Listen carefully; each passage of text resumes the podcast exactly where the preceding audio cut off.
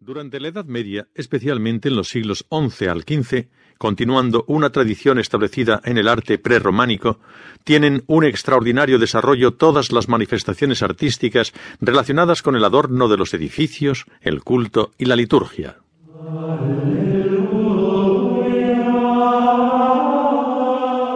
Carácter artesano de todas las realizaciones plásticas del románico determina que estas obras, esmaltes, marfiles, orfebrería, etc., tuviesen un valor y una estimación que nada desmerecía de la que poseían la pintura, escultura o el edificio mismo.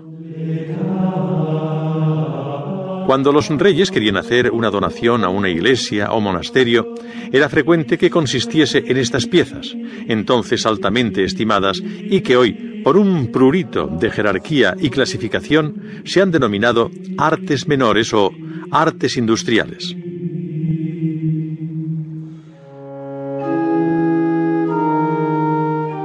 Hay que tener en cuenta que el carácter móvil de un esmalte, un cáliz, una arqueta o una cruz tuvo como consecuencia el que a veces la penetración e intercambio de corrientes artísticas se produjera precisamente a través de este tipo de obra. Durante los siglos XI y XII se aprecia un apogeo extraordinario de todas estas especialidades. Abundan las arquetas con labores de orfebrería, esmalte o marfil, debido al culto tan extendido que tuvieron en esta época las reliquias. Si estas eran uno de los motivos que determinaron las peregrinaciones, con toda la serie de consecuencias económicas que implicaban, es lógico que las piezas destinadas a contenerlas gozasen de una atención especial. También en las miniaturas encontramos que a veces resultan extraordinariamente innovadoras algunas de las soluciones que en ellas aparecen. Es más difícil, entre otras razones porque resulta mucho más costoso, encontrar innovaciones en la pintura mural que no hayan sido producidas ya por las miniaturas.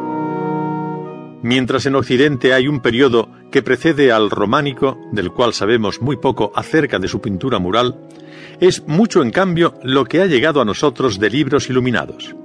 En ellos el artista se veía con unas posibilidades de realización que no siempre tuvo en el momento de emprender la decoración de un edificio.